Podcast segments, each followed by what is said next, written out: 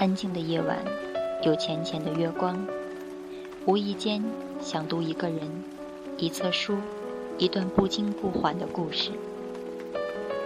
也许不需要捧在手心，只放于桌案，就能闻到页册里文字的呼吸。